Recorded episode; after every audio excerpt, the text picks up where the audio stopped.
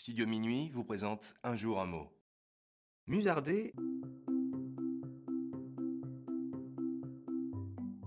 Aujourd'hui, notre mot du jour est musarder. Musarder est un verbe du premier groupe qui vient de l'allemand mueson, qui signifie être oisif.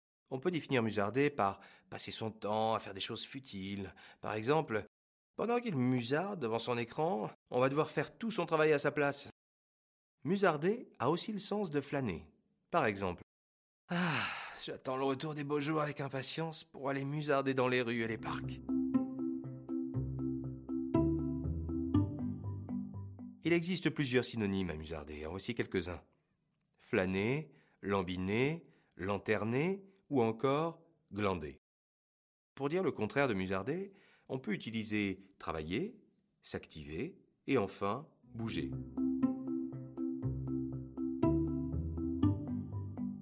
Dans la chanson française en 2014, la chanteuse Zaz reprend le titre À Paris d'Yves Montand sur son album de reprise appelé Paris. Dans les paroles, on entend Car le vent, quand il vient à Paris, n'a plus qu'un seul souci, c'est d'aller musarder. Comment dire le mot musarder à l'étranger? Voici la traduction du mot en quatre langues. En anglais, to loiter.